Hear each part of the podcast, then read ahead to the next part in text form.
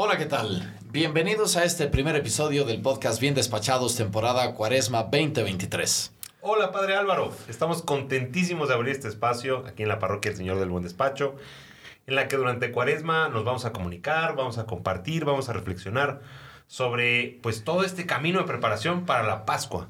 Excelente, Beto. 40 días para preparar el corazón a estar más cerca de ese Jesús que viene a darnos una vida plena y feliz. 40 días de intenciones, de reflexiones, de escucha. Muy, muy contento de abrir este nuevo podcast para toda la parroquia. Pues vamos haciéndolo de la mano de Jesús, siguiendo ese ejemplo tan maravilloso que nos da en su Via Crucis.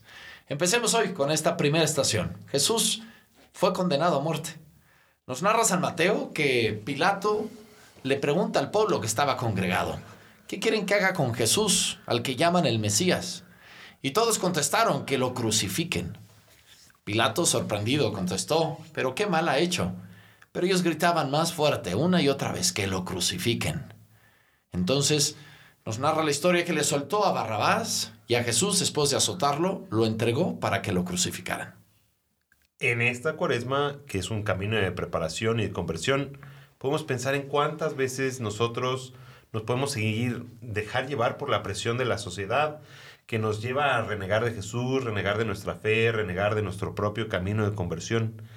Y nos alejamos de Él, nos podemos sentir intimidados y a veces nos sentimos también de la multitud como los, lo hicieron los primeros judíos.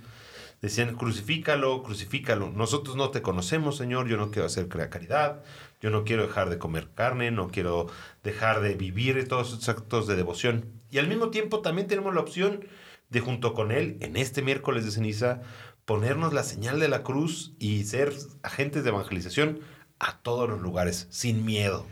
Yo creo que Jesús en esos momentos habrá sentido una tristeza profunda en su corazón, de ver a toda esa gente que en algún momento le multiplicó el pan para que comieran, o algún invitado de las bodas de Caná que habrá disfrutado aquel delicioso vino, y verlos ahí decir, crucifícalo. Crucifícalo. Pues ¿qué nos podrá pasar también para nuestras familias? Y es momento importante de revitalizar.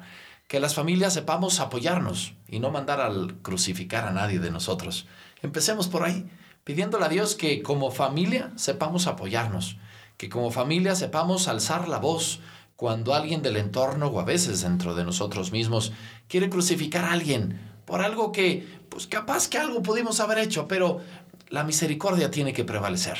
Pues acerquémonos a Jesús que fue condenado a muerte para nosotros también saber alzar la voz y defender a aquellos que hoy día siguen siendo condenados a muerte. Sí, yo el día de hoy queremos em, eh, poner en especial intención a todas las familias y a todos los feligreses, a todos los miembros de nuestra parroquia que van al Parque de Pilares. Ahí justo. Ese parque maravilloso, ¿no? Donde se camina, donde se corre, donde se disfruta tanto sacando a pasear a sus perros. Ahí se corre muy bien. También hay varios este, locales a lo largo, alrededor del parque. Están los eh, supermercados. Y es un gran punto de encuentro para toda nuestra nuestra comunidad. Los queremos eh, encomendar a todos los que van a buscar a Dios y a todos los que van a hacer el bien en ese parque. Que el Señor los bendiga y los ilumine. Así cada día estaremos teniendo a diferentes regiones de nuestra parroquia en oración especial. Que Dios los bendiga. Gracias por escucharnos. Continuemos este camino, siguiendo a Jesús para profundizar y acoger su misterio de salvación.